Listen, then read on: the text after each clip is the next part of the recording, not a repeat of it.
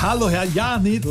Kennt mich noch? Ja, äh, hier, äh, Bäcker Boris. Ich bin total von den Socken. Ja, endlich frei. Ja, sind Sie schon raus? Aus den Schulden. Nein, aus dem Knast. Äh, ja, schon, aber nicht aus den Schulden. Stell dir vor, du gehst da finanziell bedingt in äh, staatliche Obhut Ja. und, und deine Nochfrau haut's weiter locker raus. Ja, und jetzt? Jetzt brauche ich schon wieder Geld. Für die Lilly? Äh, nee, für den Flieger.